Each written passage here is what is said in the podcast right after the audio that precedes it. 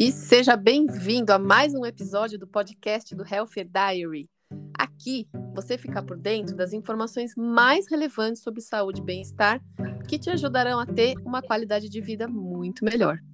Eu sou Amanda Diniz, médica cardiologista e certificada em medicina do estilo de vida.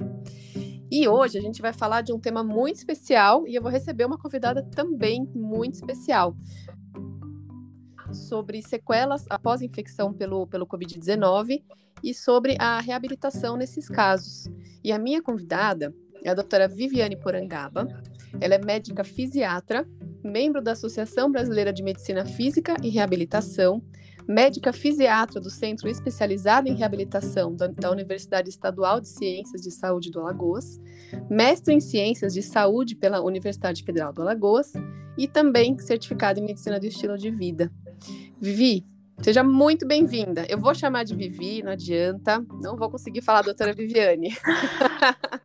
seja muito bem-vinda ao nosso podcast. Obrigada, Amanda, pelo convite. É um prazer estar aqui com vocês hoje. Ah, estou muito feliz com você aqui.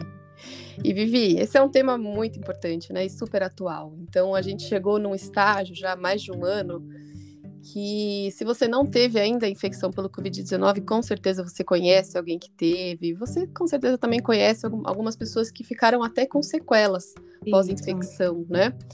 Isso. E aí eu queria te perguntar, né, quais são as sequelas mais comuns que você vê? É, a fadiga muscular, perda de massa muscular, dificuldade respiratória, dores musculares articulares, queda de cabelo, dor de cabeça, é, depressão, ansiedade, alteração de memória, diminuição do olfato, do paladar, são, são bastante sintomas diferentes que podem acometer os pacientes. São muitos sintomas, né? O mais frequente que você vê, qual que é? A fraqueza e as dores musculares e articulares. A fraqueza realmente, né? Um sintoma. Isso. Que acho que é um dos mais importantes, né? Isso. Uhum. E, e, e, assim, aí frente a esses pacientes, né? Como que você avalia essas sequelas? Como que você faz?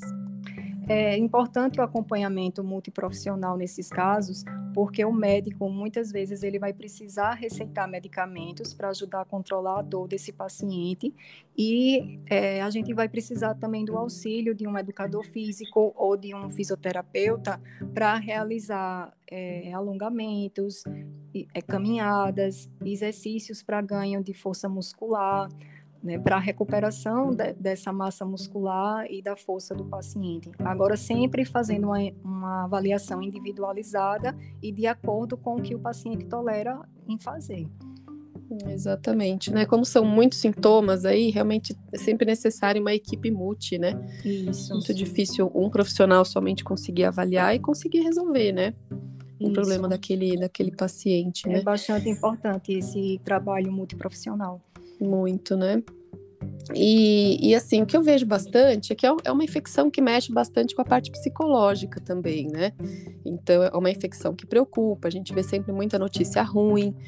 E, e aí, uma dúvida que eu tenho, assim, como que você consegue diferenciar, por exemplo, se os sintomas são decorrentes de alguma alteração física ou se pode ser, por exemplo, um quadro é, mais psicológico, por exemplo, uma depressão, uma ansiedade, como que você diferencia?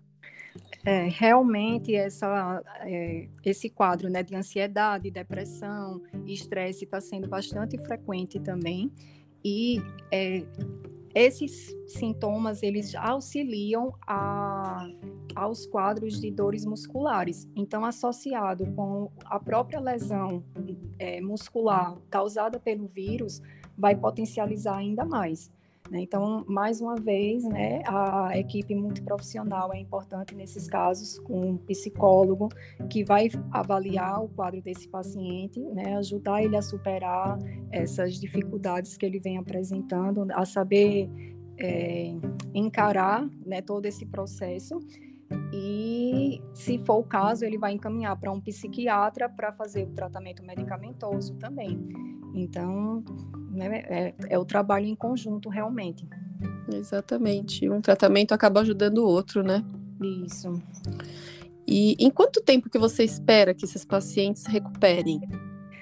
Essa pergunta ela é incerta, mas muitos estudos têm demonstrado que os sintomas eles podem durar até mais do que seis meses depois da cura da infecção do vírus. Então uhum. é um uhum. tempo, né, significativo, considerável, né? É. E você vê bastante diferença, assim, entre os pacientes que fazem a, a reabilitação e os que não fazem. Você Sim. vê que tem bastante diferença do tempo, uhum. evolução? Bastante. Os pacientes que estão em tratamento é, internados, né, em leitos de enfermaria ou de UTI, eles já fazem um trabalho de reabilitação né, hospitalar. Mas é muito importante que, ao receber alta, eles já sejam diretamente encaminhados para um serviço de reabilitação para dar continuidade a esse tratamento. E os pacientes que estão fazendo tratamento domiciliar né, ao persistir esses sintomas ou aparecer algum outro sintoma novo, também é importante que ele procure seu médico para que seja feita uma avaliação e, sendo necessário, fazer um encaminhamento para o serviço de reabilitação. Né, que os pacientes que são acompanhados desde o início, eles vão ter uma recuperação muito melhor e mais rápida. E a importância também de não deixar com que esses sintomas se cronifiquem, porque aí fica mais difícil de tratar depois. Exatamente. Eu acho que tem muita diferença também de como que era aquele paciente, né? Isso. Antes do Covid, né? Deve ter muita diferença entre os que praticavam exercícios físicos, por exemplo, pacientes idosos, né? Para os idosos, você acha que tem bastante recuperação? É, o idoso, ele é, é uma semana que ele esteja internado, ele perde bastante massa muscular. Então, é mais importante ainda nesses casos que seja feito o tratamento o mais rápido possível, né, com avaliação também nutricional para ajudar no aporte de proteínas para a recuperação de, de, desse músculo. É, esses pacientes também, como eles perdem a a sensação do gosto do, do, alimento, então eles acabam ficando com falta de apetites. E aí tudo isso agrava mais o quadro. Então é, é importante, né, quanto antes iniciar, melhor para ajudar na recuperação. Uhum. E o que, que você indica, então? Qual que é o caminho que uma pessoa deve seguir? Que profissional que ela tem que procurar? O que, que ela tem que procurar? E que tipo de sintomas que ela tem que perceber, né, também? É, é, importante que ela não menospreze nenhum sintoma. Então, qualquer um que ou apareça ou permaneça, procure logo o, um profissional de saúde. E aí isso vai depender muito do, do que ela está apresentando.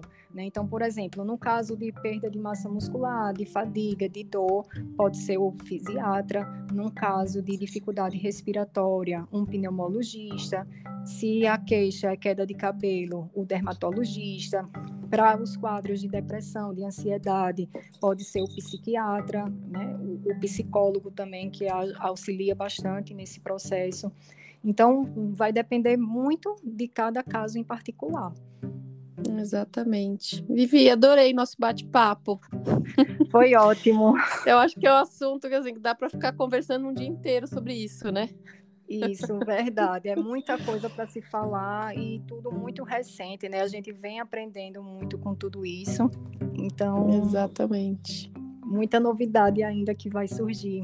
Muita coisa, né? A gente vê muitos estudos agora com esse tema e, e acho que tem muita coisa ainda para sair, né? E cada vez as pessoas vão dar mais importância para esse assunto também, né? E eu acho que a mensagem mais importante é, é você saber que Sim, se você tiver com sintomas persistentes pós-Covid, tem o que fazer, tá? Procure alguma ajuda, algum profissional, que em todos os casos, sim, tem como ter melhora, né? Isso. Muito obrigada, Vivi, pela presença. Adorei conversar com você, viu? Eu que agradeço, foi ótimo. Imagina. E se você gostou do nosso conteúdo, compartilhe.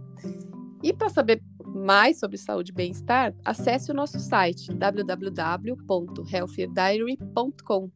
E até o nosso próximo podcast.